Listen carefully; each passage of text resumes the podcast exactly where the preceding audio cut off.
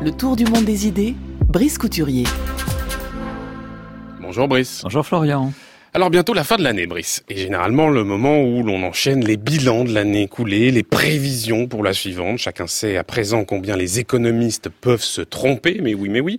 Euh, mais que voit-il dans leur boule de cristal, Brice? Oui, vous avez raison, Florian. Et sur les deux points, le premier, les premiers articles proposant des tendances pour 2018 sont en train d'apparaître. Et oui, encore, il faut prendre ces pronostics avec des pincettes parce qu'ils sont établis à partir d'extrapolations sur des tendances actuellement Mais ceux qui se risquent à cet exercice ne manquent pas de rappeler que l'histoire comporte une part d'impondérable et que bien des choses peuvent arriver sans qu'ils les aient prévues.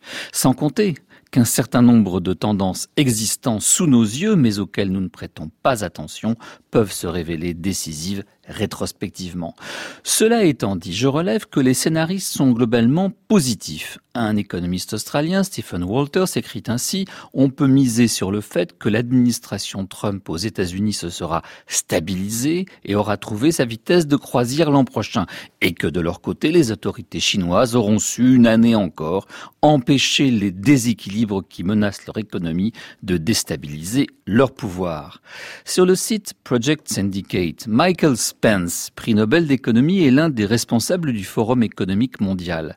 Fait un tableau beaucoup plus global et plus ambitieux. Il remarque d'entrée de jeu que les tensions politiques qui se sont manifestées en 2017, qu'elles affectent la politique intérieure des principaux États ou les relations entre ces États, n'ont pas eu d'incidence notable sur l'économie Trump ou pas, la croissance est repartie à un rythme soutenu aux États-Unis, 3,3% en rythme annuel au troisième trimestre. Les marchés demeurent donc insensibles aux turbulences politiques. Mieux, ils anticipent la forte baisse des impôts prévue l'an prochain.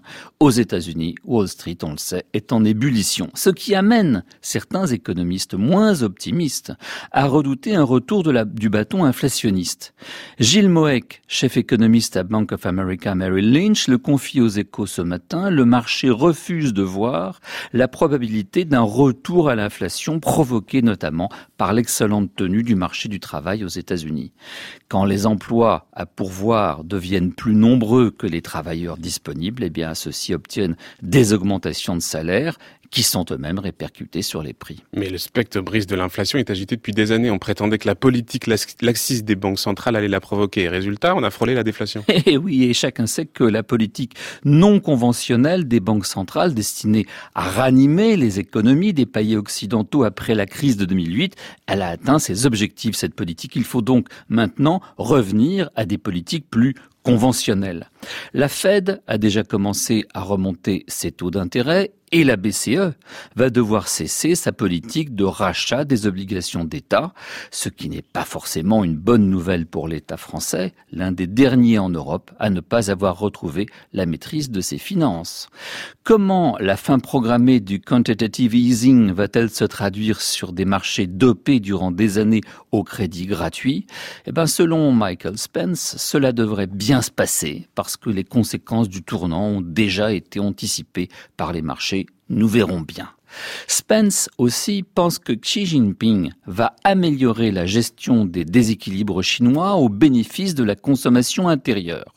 Le problème posé au secteur financier chinois par l'énormité des dettes accumulées par les entreprises du pays constitue, chacun le sait, une bombe à retardement.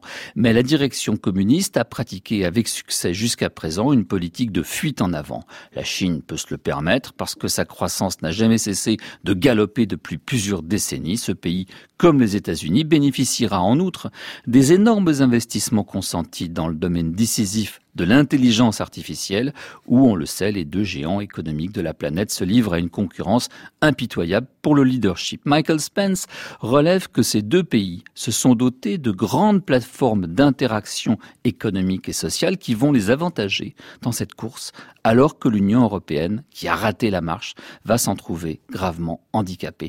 La Chine est en train de généraliser le paiement par téléphone portable. Une partie de la population du pays passe directement du paiement en liquide à ce nouveau mode en sautant l'étape de la carte de crédit. Symbole d'une économie qui brûle, on le voit les étapes, grâce à ce système, la journée des célibataires est devenue le plus grand événement marchand de la planète. Ce jour-là, la plateforme de paiement en ligne chinoise Alipay a traité, tenez-vous bien, 256 000 opérations par seconde.